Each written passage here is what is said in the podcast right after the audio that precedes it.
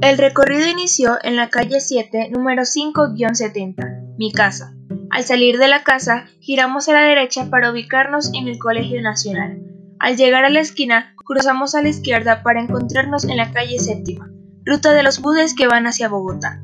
Continuamos derecho hasta llegar a la sede principal de la Policía Municipal y al girar a la derecha se visualiza el primer portal, el portal de Santa Lucía.